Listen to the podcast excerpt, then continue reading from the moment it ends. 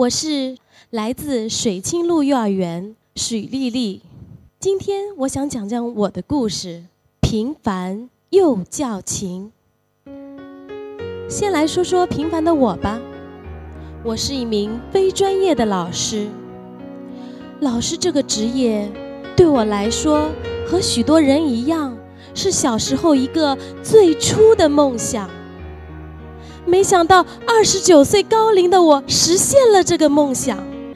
记得刚录用前，我记得很清楚，园长对我说：“丽丽啊，幼儿园老师的工作是不容易的，你准备好了吗？”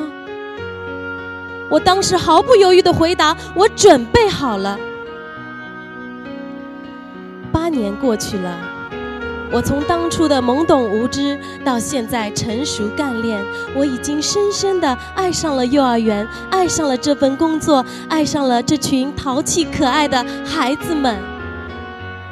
由于我是非专出身，我对自己的专业知识学习非常严苛，每天要拉着师傅聊一聊一天的心得，拽着同事说一说发生的事情，手里还时常拿着纲要和指南翻一翻。看，所以同事们都笑称我为“书呆子”。除此之外，我还有一个爱好，就是收集许许多多的瓶瓶罐罐。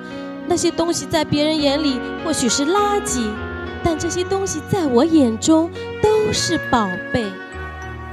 因为有了它们，我能使我的教室环境更加多彩。游戏内容更加丰富，孩子们玩得更加开心，所以我又多了个称号——垃圾王，我很自豪。你们不要以为我只是书呆子和垃圾王，我还是大力士。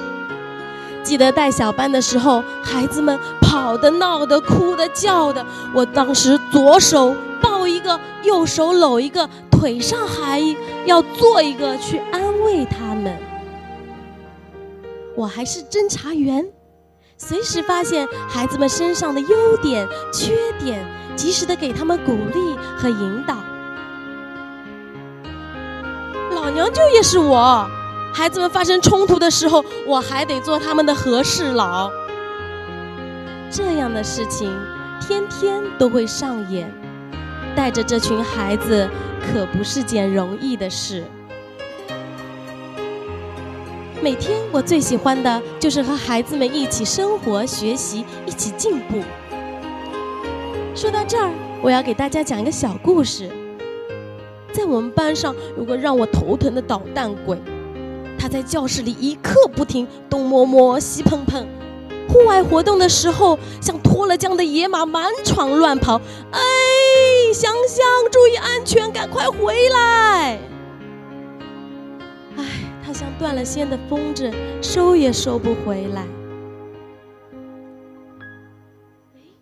但我发现他在玩乐高玩具的时候，会完全沉浸在拼拼搭搭的世界中。这时候，他就是最棒的孩子。我和他的父母沟通过几次，我们确定了他的教育方向，一起努力。没想到短短的一个月，他变了，变得懂事了，还成为老师的小帮手。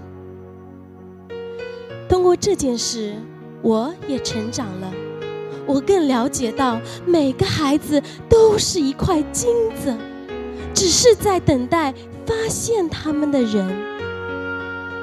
这就是我的工作，平凡而伟大。虽然我没有骄人的成绩，但我有孩子们满满的爱，能看到他们快乐的成长，我幸福了。虽然我没有催人的故事，但我有家长无限的信任和肯定，我知足了。这就是我的故事。一个平凡的人，一些平凡的事儿，一颗平凡的心，一段平凡的幼教情。